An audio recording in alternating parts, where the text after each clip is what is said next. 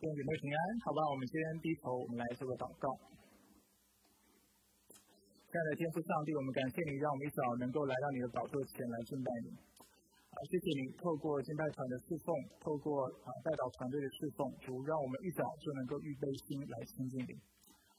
主就在开启今天的信息之前，我仍然向你来呼求，求你的圣灵在我们的聚会当中大大的来做工。学习在人心当中，能够继续来光照我们，使我们在今天的信息当中能够明白你的真理。啊，当我们听到你的圣道的时候，主我们也能够欢欢喜喜的接受。也愿你自己的话语在我们心中能够结果，是结出那三十倍、六十倍、一百倍的果子，并且结出那圣灵的果子、仁义的果子，使我们的生命能够讨你的喜悦。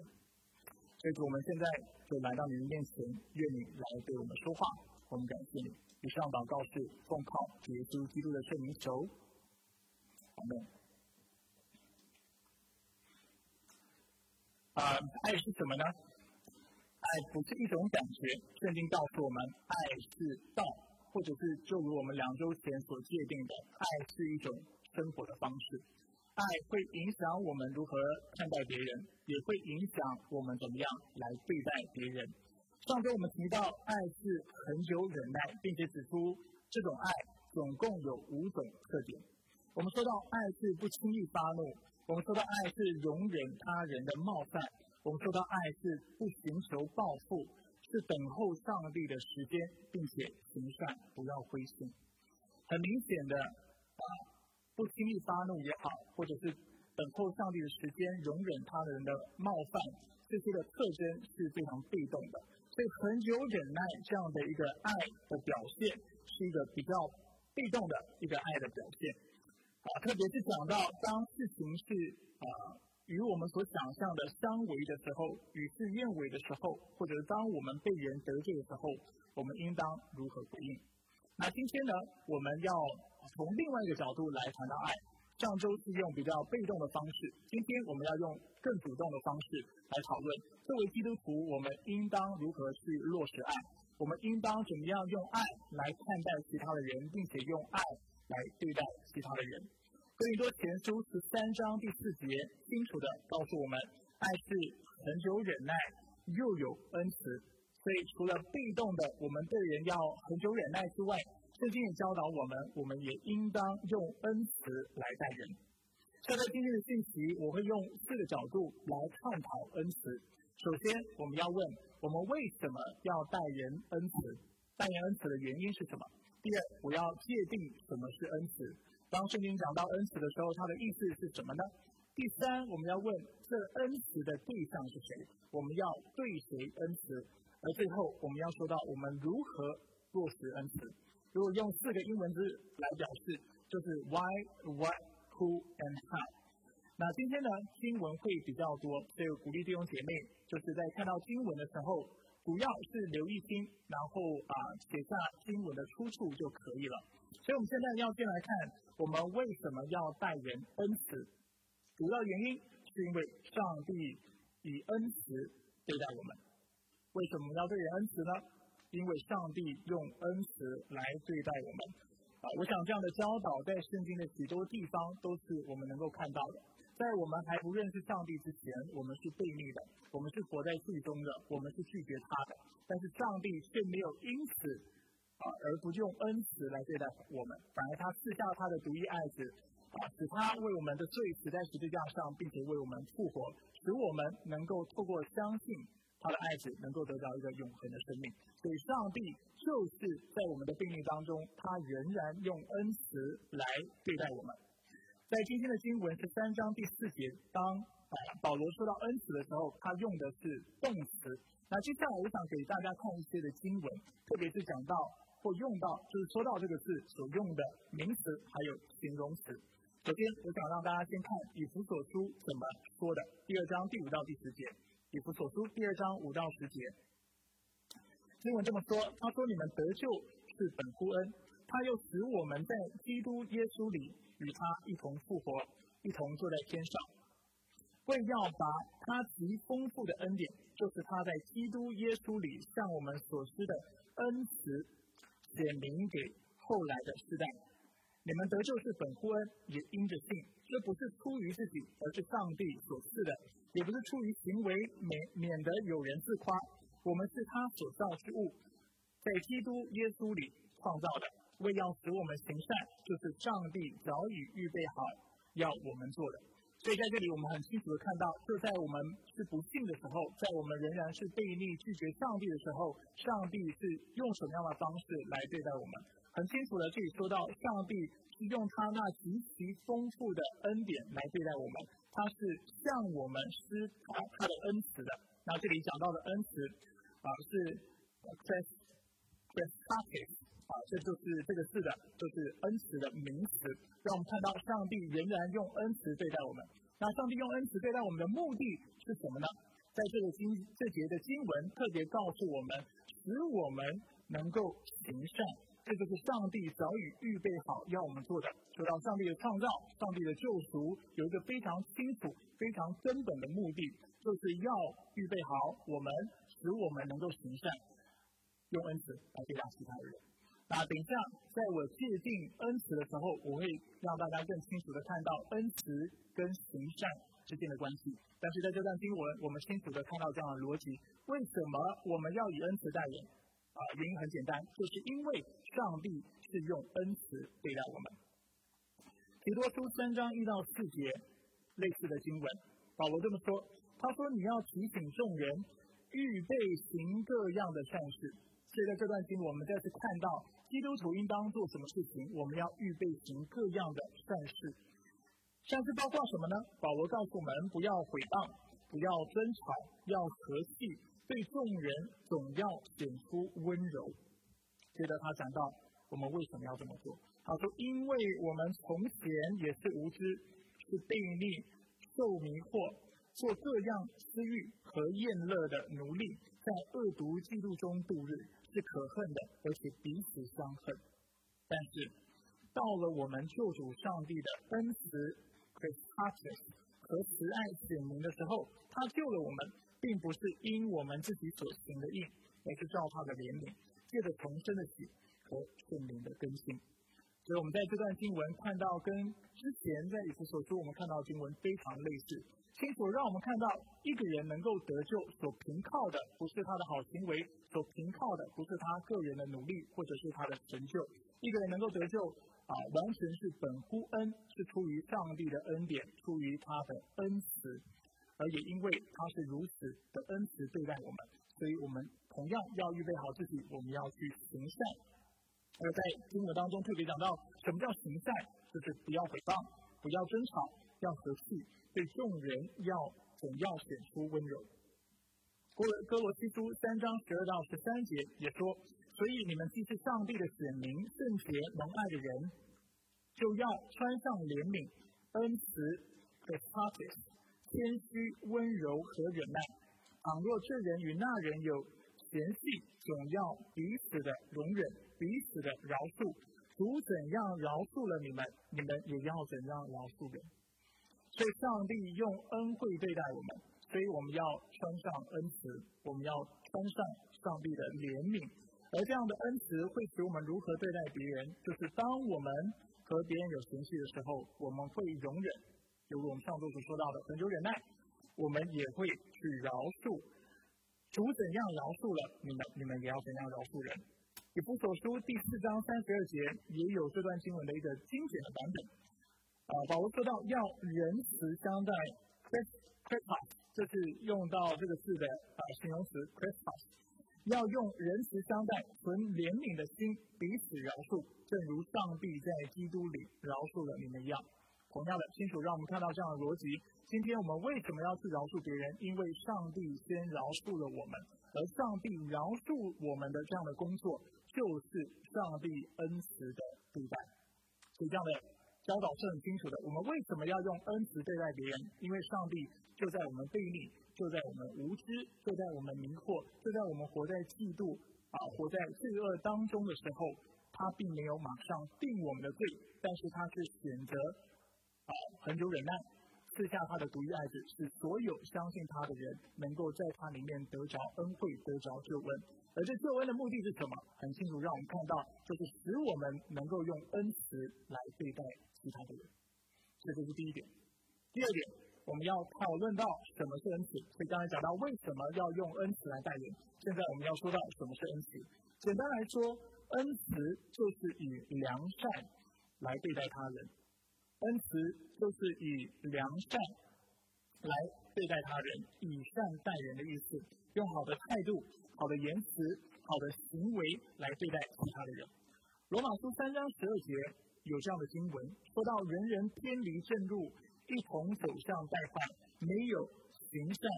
这里讲到 h r i s t a s 连一个也没有。所以在原文当中讲到恩慈还有行善的时候，它其实用到的是同一个字。所以某种程度上，我们可以说，的确，恩慈所说的是什么？所强调的是什么？就是我们看待人还有对待人的时候，我们要啊以良善来对待他们。那刚才的经文也让我们清楚的看到，当我们领受了上帝的恩慈之后，我们如何用恩慈来对待别人呢？具体来说，就是透过行善，比如所说的这张时节，透过各样的善事，提多出三章一节，其中包括不要诽谤，不要争吵，要和气，对众人总要显出温柔。哥罗西书三章十四节和以弗所书四章三十二节更是说到要饶恕。那这些的经文我们刚才都已经看过，也清楚的让我们看到得了恩惠，得了上帝的恩慈，我们一样要用恩慈来待别人。什么叫做用恩慈待别人？就是以上。来对待别人。那我想大家可以想象，如果今天我们要把圣经里面所有的善行都一一的列出来的话，那数量肯定是很惊人的。不过我们要说，其实列出来的意义其实并不大，因为圣经撰写的目的并非需要用啊，就是用这样的方式让我们看到天底下所有的善行有哪些。我想，其实如果要把所有的善行都写下来，整本圣经。啊，就是我们现在现有的圣经，可能篇幅也不够使用。为什么会这么说呢？因为圣经教导我们，我们要常常行善，无时无刻的来行善。譬如说《加拉太书》六章十节，说到一有机会就要向众人行善。那善行包括什么？包括有机会，就说那照助人的好话啊，包括搀扶长辈过马路，在疫情当中帮助不便出门的弟兄姐妹。能够购买生活用品，或者是捐赠口罩、啊医疗的用品给医疗中心、给诊所、给医院等等这样的行为，就很明显的看到善行不需要透过圣经一一的把所有有可能的我们能够做的事情都列举出来，因为在生活当中，我们无时无刻都能够行善，都能够做那讨上帝喜悦的事情，都能够以恩慈来待人。上周我为大家介绍了一个很伟大的新教徒神学家，他的名字叫做 Jonathan Edwards，约拿丹爱德华兹。那我上周特别是这么介绍他，我说他除了有进贤的知识，非常的聪明，非常的理性之外，他也非常重视金钱的情感，所以他是一个在情感在理性上面能够平衡的一个这样杰出的神学家。鼓励大家，如果有兴趣的话，你可以去多了解约拿丹·爱德华兹这样的一个属灵伟人。啊，过去呢，我跟大家分享过，我其实啊有想要读博士的念头。当时我想研究的人有三个，第一个是耶鲁伊斯，大家常看到我引用鲁伊斯的话；第二个就是巴文克，他是非常知名伟大的一个荷兰的神学家；第三个呢，就是约拿丹·爱德华兹。那约拿丹爱德华兹，我现在给跟大家分享一些冷知识，我们很快的会回到我们今天的新闻还有主题当中。约拿丹爱德华兹呢，他在十三岁的时候，我上周跟大家分享，他就进了耶鲁大学，他之后也成了普林斯顿的校长。那在他的，他除了他的生平，他写了很多很了不起的神学的作品之外，他的后代更是啊令人感到惊讶惊奇。我为什么会这么说呢？因为根据研究啊研究指出呢，他一千四百名的子孙当中，总共有一百二十位大学的教授，有一百多位的神职人员、宣教士和神职教授，有一百位的律师，有八十位的政府官员，有七十五名军官，六十二位医生，六十六十位有成就的作家，三十位法官，十三位大学校长。三位美国国会议员以及一名美国副总统。那许多的牧师、许多的传道人都会用他的事迹、用他的家谱来啊分享，说到因为约拿丹他的敬虔，使得上帝大大的祝福他的家族，而且不止三四代，就像圣经所说的，上帝的慈爱要向我们显明，而且啊与我们就赐给我们直到啊千千代哈千万代。所以我们看到爱德华兹是非常蒙祝福的。回到今天的主题，所以刚才我说要把圣经当中所有的善行都列出来，其实是不可能的，而且也是没有必要的。那爱德华兹呢是这样帮助我们了解恩慈的行动的。就是圣经当中善行大概能够分成哪几类呢？简单来说就是分成三类，哪三类？就是给予、服务和为人受苦。给予主要谈到的是。在需要上的供给，啊，路加福音三六章三十八节经文我不会特别念出来哈，我给大家啊这样的注脚，大家可以自己去翻。服务指的则是行动上的帮助，为人受苦指的是透过牺牲来减轻别人的重担。就给予讲到的是需要上的供给，服务指的是行动上的帮助，然后为人受苦是透过牺牲来减轻别人的重担。而除了能够分成这三类之外呢，呃，爱德华兹也特别指出，这些的善行可以为人带来外在的帮助和内在的帮助。外在的帮助，譬如说马太福音二十五章三十五到三十六节就说到这样的情况，说到因为我饿了，你们给我吃；渴了，你们给我喝，这是主所说的话。我流浪在外，你们留我住；我赤身露体，你们给我穿；我病了，你们看顾我。我在监狱里，你们来看我。所以这里说到饿了、渴了，啊，流浪在外、赤身露体、病了，在监狱里等等，这都是在外在上的需要。那我们很清楚看到，今天如果我们用良善待人的话，我们可以在人的外在需要上面去满足别人。但是善行除了是在外在之外呢，它也有可能为别人带来内在的益处。比如说，圣经常常讲到有关劝勉、安慰。传道、教导等工作的，这就是对人内在或对人啊灵魂的一种服务，或者是也是一种的给予侍奉。就在哥林多前书十四章第三节，我们前段时间讲到属灵恩赐的时候，我们如果大家有印象，我们特别谈到为什么保罗说预言的恩赐比讲方言的恩赐好呢？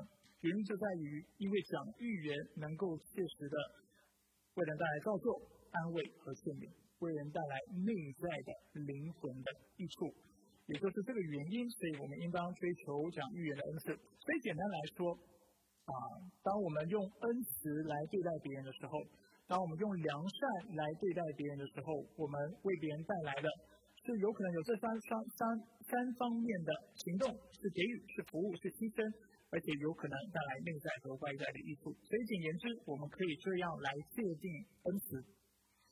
恩慈就是以良善对待他人，犹如太子已经说的。更具体来说，我们可以说是透过给予、服务和牺牲，为人带来内在和外在的益处。什么是恩慈？恩慈就是以良善来对待他人，透过给予、服务和牺牲，为人带来内在和外在的益处。第十二点，所以我们现在目前看到。啊，为什么我们要对人啊施恩慈，或者是要用良善对待别人？我们也为恩慈做了界定。现在我们要问一个问题，就是好了，那我们要对谁恩慈呢？是对基督徒而已，是对自己的家人、对自己所爱的人，还是要对所有的人呢？答案就是最后一个，我们要对所有的人都施恩慈，而这所有的人包括好人，也包括坏人。如果我们更多展开，包括公益的人，也包括不义的人。包括那感恩的人，也包括那不懂得感恩的人，包括朋友，也包括敌人。马太福音五章四十三到四十五节说：“你们听过有话说，要爱你的邻舍，恨你的仇敌。”啊，这是耶稣在登山宝训所说的话。这句话呢，首先我先跟大家分享，这句话并没有在圣经里面，圣经并没有这样的教导，就是当时的法律赛人自己所说的话。他们当时因为排挤啊，就是啊，撒玛利亚人以及外邦人的缘故，因为以色列国会被灭，就是因为外邦民族，所以他们其实是恨得牙痒痒的。对他们来说，上帝的心意是要他们爱自己人，但是去甚至去拒绝，而且去恨恶那些他们的仇敌的。但是耶稣这样教导他们，他说：“你听过这话，要爱你的邻舍，要恨你的仇敌。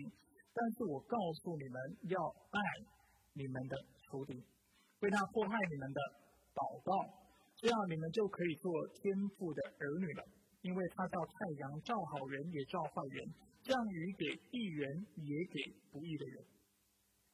所以在其实，在旧约当中，我们也常常看到圣经有这样的教导。所以耶稣在这里并不是在说什么过去他们没有听过的话，而是以色列人当时他们用自己的啊，他们凭着自己的喜好，体贴自己的肉体，他们自己挑选了一些圣经的经文，他们记下来了。他们遵守了，然后有一些的经文，他们就自己选择性的去忘掉它，当做没看到。但是其实圣经的教导是一致的，就是讲到我们要去爱我们，去怜悯我们，去帮助我们的仇敌。而在这段经文，耶稣为我们说明了我们应当爱仇敌，并且为他们祷告的原因。原因就是因为天父也是这样子对待人的。经文清楚的告诉我们。上帝做什么事情呢？他叫太阳照好人，他也叫太阳照坏人。他降雨给义人，也降雨给不义的人。上帝并没有因为不公人是不公义的，他就不赐予给他们；他也没有因为人是不公义的，就不使太阳来照他们。所以，上帝是用恩慈对待好人，也对待坏人。所以，同样的，用同样的逻辑，耶稣教导我们：我们的爱也应当是如此。我们应当施恩慈给那好人，我们喜欢的人，对我们好的人，我们也应当施恩慈给那敌对我们甚至伤害我们的人。耶稣在路加福音六章二十七到三十六节也有类似的教导。这段经文我会啊完全的，就是把它贴在我们的投影片上面，大家可以一起看，因为我们会花比较多的时间来探讨这段的经文。路加福音六章二十七到三十六节说到：“可是我告诉你们这些听的人。”要爱你们的仇敌，要善待恨你们的人，要祝福咒诅你们的人，要为凌辱你们的人祷告。有人打你的脸，连另一边也由他打；有人拿你的外衣，连内衣有也由他拿去。凡守你的，你就给他；有人拿走你的东西，不要讨回来。你们想要人怎样待你们，你们也要怎样待人。我们说过，这就是爱人如己的核心原则。你们若只爱那爱你们的人，有什么可感谢的呢？就是罪人也爱那爱他们的人。你们若善待那善待你们的人，有什么可感谢的呢？就是罪人也是这样做。你们若借给人，希望从他收回，那有什么可感谢的呢？就是罪人也借给罪人，再如数的收回。你们倒要爱仇敌，要善待他们，并要借给人，不指望偿还。你们的赏赐就很多了，你们必做主至高者的儿子，啊，因为他恩待那忘恩的和作恶的，你们要仁慈，像你们的父是仁慈的。在这段经文，我们一口气看到爱的真谛前面两个表现：爱是很久忍耐，爱也是恩慈。哪里说到很久忍耐呢？趁这个机会，我们做个复习。当经文说到有人打你的脸，连另一边也给他打；有人拿你的外衣，连内衣也由他拿去。凡求你的就给他，有人拿走你的东西，不要讨回来。那我知道很多人对这样的比喻其实并不熟悉，所以容许我花啊一点时间为大家解释。所以什么叫做有人打你脸，连另外一边也给人家打？尤其在马太福音特别的清楚的说到，当有人打你右脸的时候，你连另外一个一边的脸也让让别人来打。意思是什么呢？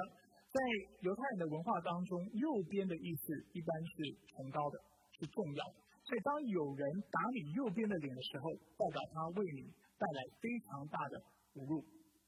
那圣经说到，当我们不是，当然在马太福音特别讲到是不要报复，但这里说到爱人，其实这是很久忍耐的原则。说到当有人打我们右脸的时候，连左边一起打，这叫什么？这叫做完全的侮辱。我们要爱什么样的人呢？爱是恒久忍耐是什么意思？就是就连别人完全侮辱我们的时候，我们都仍然要选择去爱他。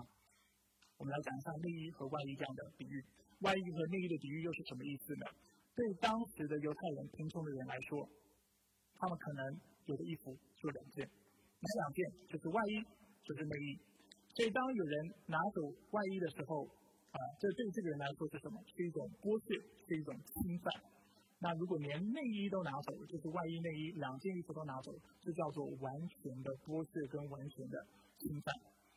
所以我们的爱要到什么程度呢？我们要容忍到什么程度呢？耶稣教导我们，就连你被完全的侵犯的时候，你都要容忍。当然，有一点大家要注意，耶稣并不是说我们要容许罪恶的事情，放纵罪恶、放纵不公义的事情在社会当中。我们我们要非常留意，当耶稣用比喻在教导的时候，他通常在强调的是一个重点。在这些的比喻当中，他强调的重点是爱，他要告诉我们的是爱的程度。但他并没有让我们去以为我们就可以因此纵容不公义，或者是纵容这些邪恶的事情发生在社会当中，发生在我们的身上。所以我们要非常小心。比喻的重点在于强调啊一件事情的面向，什么面向？在这些新闻当中特别讲到是爱。圣经其他地方也让我们清楚看到，爱是在真理的范围之下。就要用爱心说诚实话等等，或者是在真理的规范之下，我们是爱人，在公义的原则之下，我们去行使爱。所以我们要在啊在理解真理的时候，要用圣经整全完整的教导去了解这些的真理。但是在比喻当中，我们应当如何了解耶稣的比喻？我们要特别去留意它最重要的重点是什么？而在这些经文，它最重要的重点就是什么叫做爱？爱就是不仅有人。用重大的，就是重大的侮辱你，甚至完全的侮辱你的时候，你仍然要很多忍耐。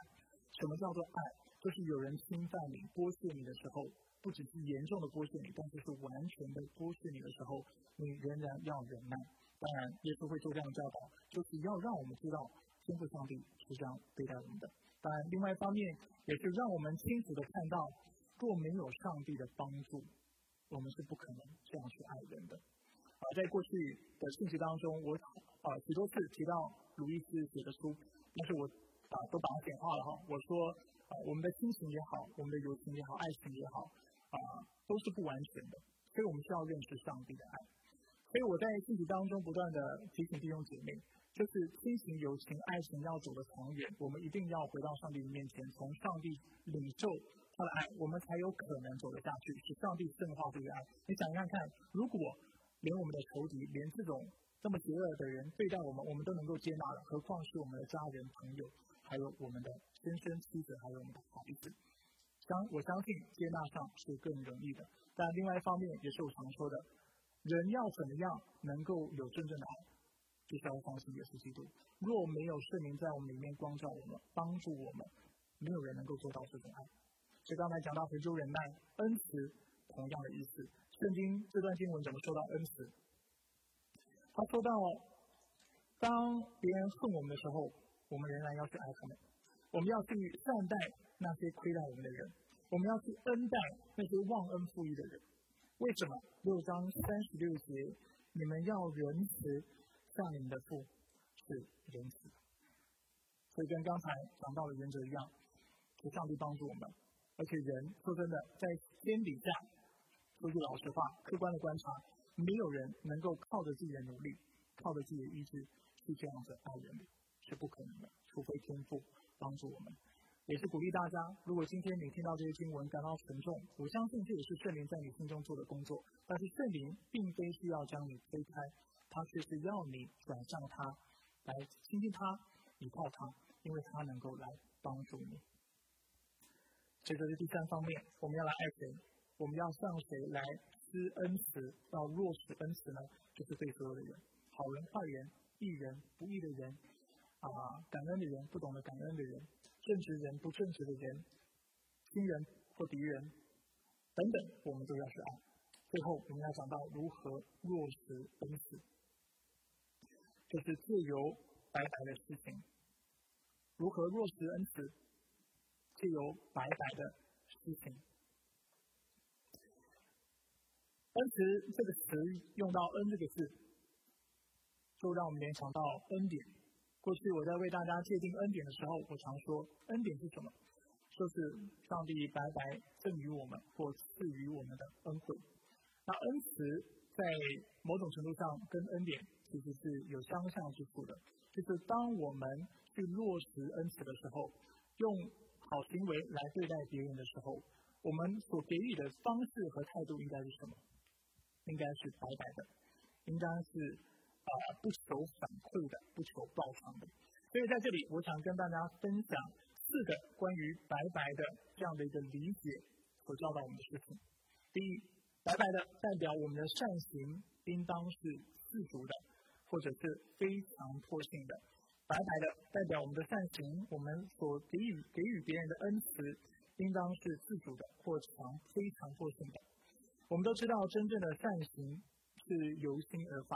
如果当我们知道别人对我们好，其实不是出于他心里面，而是因为他被强迫的，或者是出于其他的动机等等，我们其实就会不再觉得对方是爱我们的。同样的，今天讲到对人是恩慈的时候，当我们去爱别人的时候，这很明显的，他就预设了一件事情，就是这是自主性的，这是非常不幸的。第二，白白的代表我们的恩慈是不求报偿的，就是白白的这两个字或白白的这是三个字哈，如果是白板这两个字，它代表的意思就是不求报偿的意思，它是有这一层的意思。所以路加福音六章三十五节，我们刚才已经看了经文，说到。你们倒要爱仇敌，要善待他们，并要借给人，不指望偿还。你们的恩赐就很多了，你们必做至高者的儿子，因为他恩待那忘恩的和作恶的。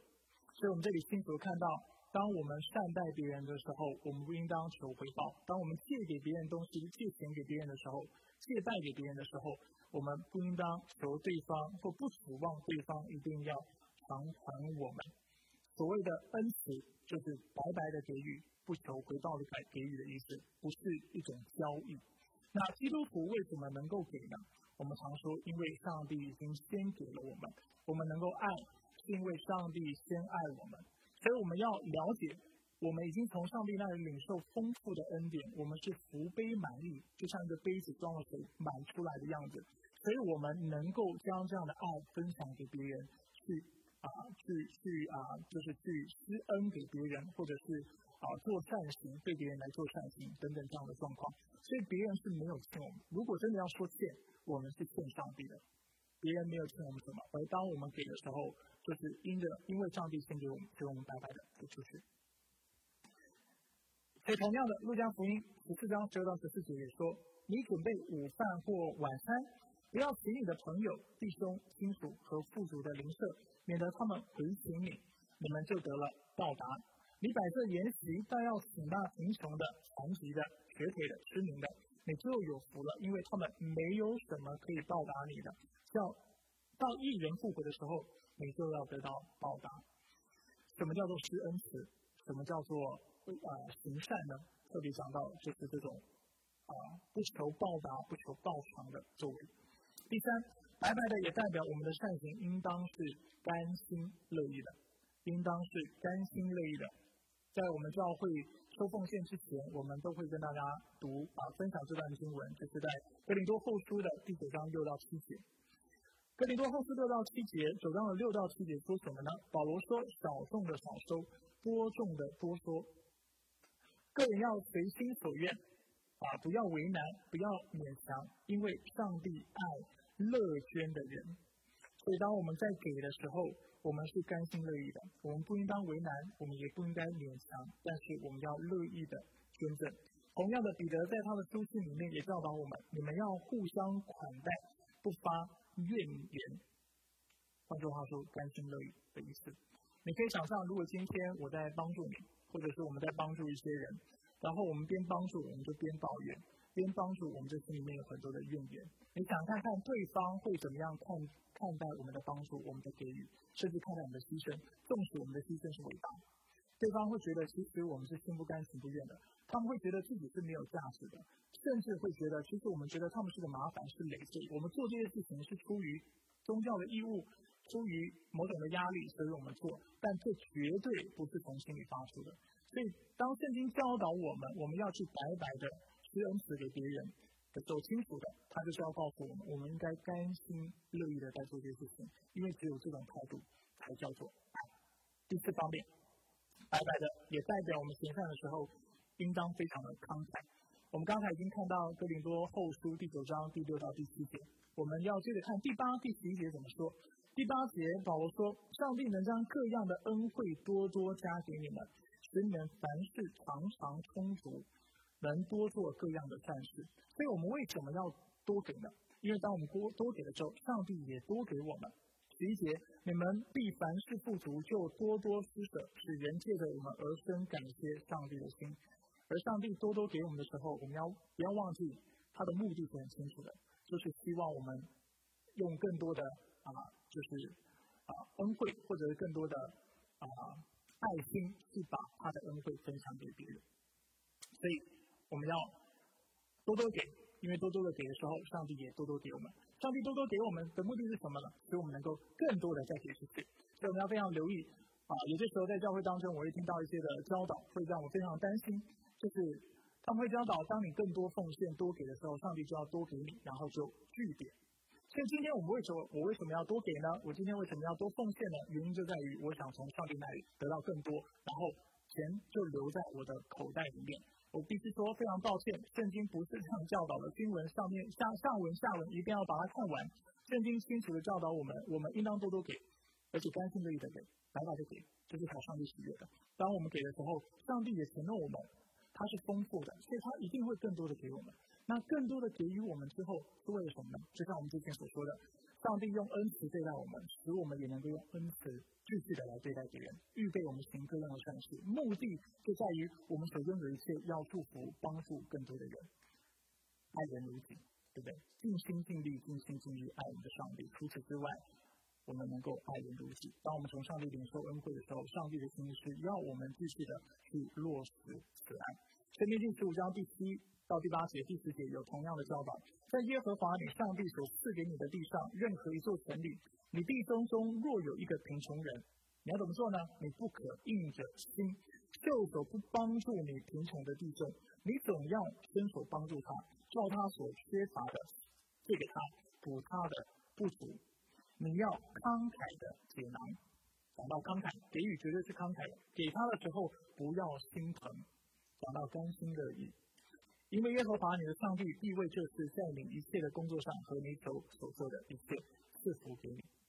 不要忘记赐福给你是有目的的，是要你能够更多的来祝福别人。所以我们应当如何用恩慈来待人？我们应该白白的来实行，白白的来给予。这代表我们的恩慈应当是自主的、不求报偿的、甘心乐意的以及慷慨的。最后，我想跟大家分享一个故事。这个故事其实，在呃许多呃不同的场合，尤其在教会当中，我其实分享过很多次。我知道我在主日信息过啊信息当中曾经分享过，我也知道我在慕道班也说过同样的。啊，做过同样的分享，甚至在别的课堂上面，我可能都用了同样的故事。但是因为这个故事跟今天主题实在是太太相关了，太有连接了，太相符的缘故，所以容许我，如果你已经听过，请你再耐心的听我说啊，再跟大家陈述这个故事。但是它是一个啊史实真实的事件，那希望借此能够激励、激发大家对主的爱心，还有对人的爱心。所以这个故事是什么呢？这个故事。说到一个马赛的战士，马赛是非洲的一个游牧民族。马赛的战士有一个人叫做约瑟，所以约瑟在他身上发生什么事情呢？就是有一天他在非洲，他走在路上，走着走着走着，他就遇到了当地的宣教士。当地宣教士就清楚让他知道上帝多爱他，而且上帝愿意爱他爱到一个程度，愿意为他的罪死在十字架上，然后啊将救恩赐给所有愿意相信他的人。那这位马太的战士就是约瑟，听到了这样的一个福音，他从心里面就接受，而且欢喜快乐的接受。他心想：哇，如果有一位这样的主这么爱我，而且能够赦免一切的一切的罪，那我要信。他信完以后，被圣灵大大的感动，非常兴奋，他就决定要做一件事情，就是既然这福音是如此的美好，我也要回到我的村庄，跟我的村人，跟我的族人来分享这样的大好消息。所以他就欢欢喜喜的回到他的村庄。回去之后呢，他就开始挨家挨户的叩门、敲门，然后挨挨家挨户的来传讲福音。结果，传福音的过程跟结果跟他想象的是非常不一样的。他以为每一个人的反应会跟他一样，听到这十字架还有耶稣基督的救恩的时候，会从心里欢喜快乐的接受。但是很遗憾的，事实却不是如此。当大家看到这个福音的时候，听到这个福音的时候，他们不但啊，就是啊，反应非常的冷淡，甚至他们是非常粗暴的对待约瑟。就在有一次，约瑟在传讲福音的时候，当时在村庄当中的许多的男子男兵就把他抓住压在地上，他就看到妇女们拿着条鞭，然后开始鞭打他，把他打得皮开肉绽，全身流血，之后把他拖到村庄外面的草丛里面，想要让他一个人独自就放血身亡。就在那时候，约瑟还有一口气的时候，他爬到了草丛那里的一个。呃，小池子一个水塘的旁边，然后想要借着水潭来补给养分，但是他因为受伤很严重的缘故，所以他喝了水，仍然还是会啊昏啊昏眩过去啊，因为他的身体他的伤口非常严重，他过了好几天之后，他才能够勉强的站起来。那你猜约瑟站起来之后，他的意识清醒之后，他所做的事情是什么？他第一个问题就是。为什么我我的族人啊会拒绝福音呢？他没有，他不认为是他的村这个村庄或他的族人的问题。他在想，是不是因为我传讲的不清楚的缘故？所以就在草原当中啊，应该说草丛哈，因为是沙漠不是草原。他就在那里，然后反复的思考，然后他就想，那我要好好的来练习我的口条，把福音能够讲得清楚。所以他就在当时的旷野当中。啊，操练如何传福音，就在他觉得练习的差不多的时候，他就决定我要再回到我的村庄来传福音，所以他就回去了。回到村庄之后呢，他像第一次传福音的这样的方法，他就挨家挨户，仍然的大声的来传扬基督的福音，要人知道耶稣基督是何等的爱他们，而且所有相信他的人都不是灭亡，反得永生。就在他传福音的时候，你猜族人的反应是什么？基本上跟第一次是完全一样的。就在一次传福音，族人再次受不了，约瑟一直在那里大声嚷嚷，就把他抓住，男人把他压在地上，妇女拿起条鞭又再次的鞭打他。你可以想象他的伤口其实才刚愈合，再次的受到严重的鞭打，他基本上要活下来是几乎不可能的。他身体再次被打得皮开肉绽，然后之后被拖出去以后，就让他在那里放血死亡。当然，第一次被打成这样，能够活下来已经是很不简单了。我们我刚才已经跟大家分享，他是花了三四天的时间才恢复他起初的，也没有到起初不能够开始行走，能够有清楚的意识。那这次呢，他是否活下来？答案是肯定的，他是活下来了，是非常这是一个神迹哈。当约瑟分享自己的见证的时候，这个这是一件不可思议的事情。上帝救活了他，你猜上帝救活了他之后？他做了什么事情？他再次的回到他的村庄当中传福音。他这次呢又回去了，一回到村庄当中，还没开开口，就马上被村里的人再次的抓住，压在地上。妇女拿起鞭条，再次的啊鞭打他，再次把他刚愈合伤口打得皮开肉绽。不过这次。有一点不一样的地方，就是当妇女们在打开的时候，就在约瑟要昏厥过去的时候，他当然他大声的疾呼，告诉他们要信福音，因为耶稣基督是那独一的君子。就在他用尽他最后一口气在传扬福音的时候，他要昏厥过去之前，他看到那拿鞭子在打他的妇人，眼睛开始流泪，开始痛哭。就在这样情况之下。约瑟再次的晕倒过去。这次他醒来，他并没有在旷旷野当中，但他就是躺在自己的家里的床上，并且看到村人积极的在呃医治治疗他的伤口。而这次传福音的果效是什么呢？答案就是全村庄的人都因此信了主。当然，我们把荣耀归给神，这是一个不可思议的见证。就亲爱的弟兄姐妹，什么是爱？爱是很久忍耐，又有恩慈。今天我讲到什么是很久忍耐，不是只是重大的羞辱，是完全的羞辱；不是严重的剥削，但却是完全的剥削。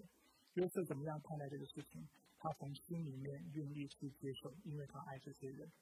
除此之外，我们看到约瑟并没有以恶报恶，但他是以善报恶。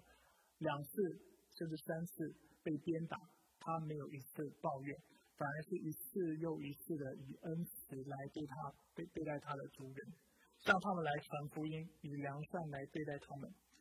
约瑟的善行是自主的，不求报偿的，甘心乐意的，并且慷慨的，而这就是真正的爱。亲爱的弟兄姐妹，你想要能够成为一个能够爱人的人吗？你想要明白什么是真爱吗？首先，你需要回到上帝的面前，你需要知道他的话语，并且你要寻求他的帮助。犹如今天我们之前已经说的，人不可能靠着自己的努力、自己的意识去做到、去达到上帝对爱的要求和标准。但是因着圣灵的充满，我们就能够就像约瑟一样。我相信，只要我们愿意，上帝能够帮助我们。愿上帝祝福大家，好不好？我们现在就低头，有点默想的时间。